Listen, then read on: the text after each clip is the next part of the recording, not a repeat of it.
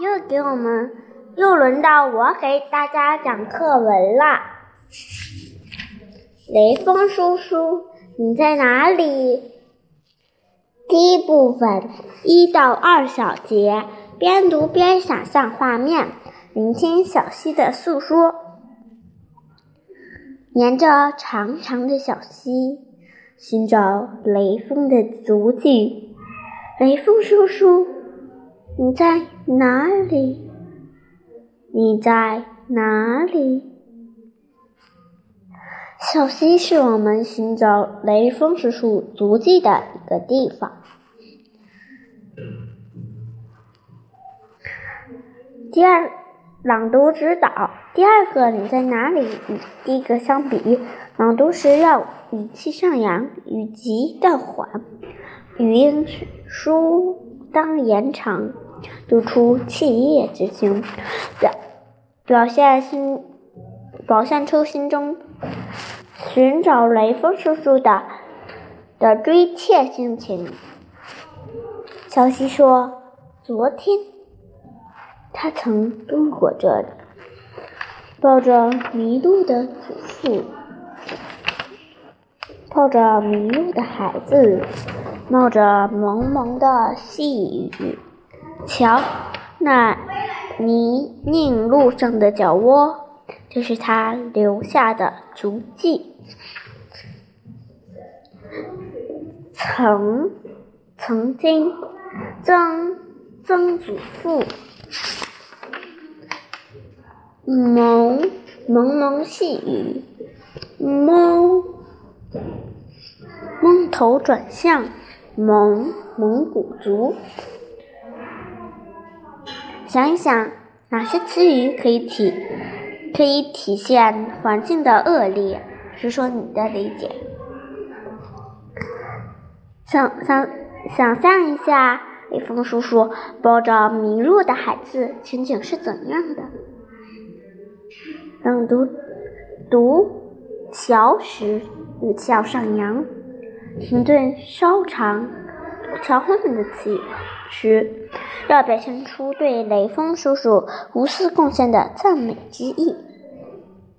一到二小节主要写小溪向我们讲述雷锋叔叔正在下雨天送迷路的孩子回家的事迹。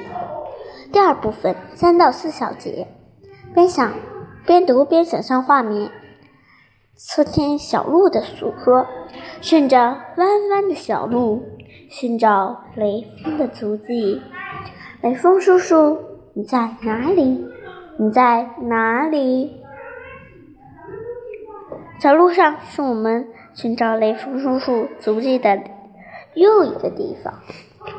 小鹿说：“昨天他曾路过这里。”背着年迈大娘，踏着路上的吉岭、吉岭、吉吉、荆荆棘瞧，那滑板上晶莹的露珠，就是他洒下的汗滴。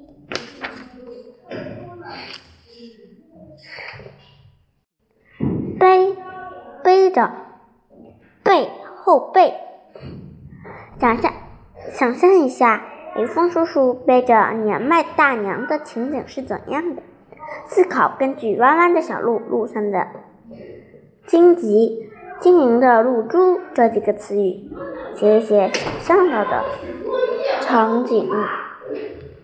踏着吉林，说明小路难行，因为小路难行，所以背着大娘的雷锋叔叔洒下一路汗滴。仿佛花瓣上晶莹的露珠，用晶莹形容露珠，表现了露珠晶莹剔透的样子，让我们仿佛看到雷锋锋雷锋叔叔洒下的汗滴。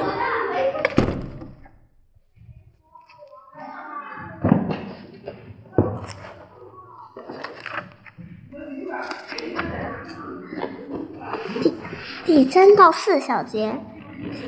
写主要写小鹿向我们讲述了雷锋叔叔踏着荆棘、流着汗滴背年迈大娘的事迹。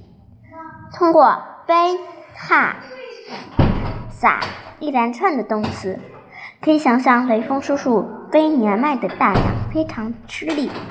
前四个小节的描写都很有画面感，表现雷锋叔叔什么什么的决心毅力。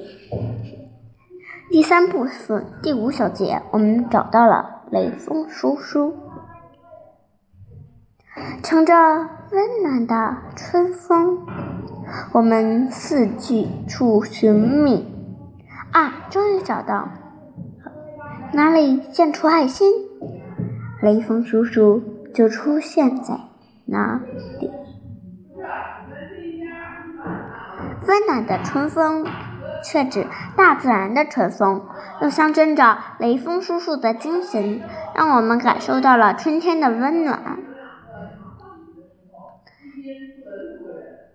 雷锋叔叔时时时处处想着别人，哪里需要帮助，哪里就要身影就有他的身影。在人们奉献爱心的地方，就能看到像雷锋叔叔一样的人。第五小节概括的写哪里献出了爱心，雷锋叔叔的出现在哪里。里两个哪里，一头一尾。不中概括，概括表明了雷锋精神的什么什么的主题。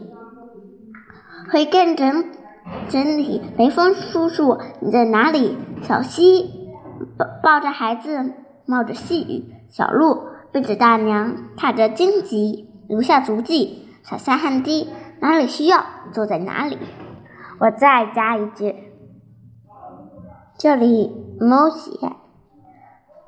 雷锋叔叔他做这些的事时，并并不想着让别人学他，学他。但是他这些事很好，我们就开始学他了。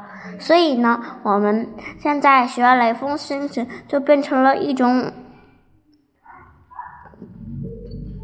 一种祝福了。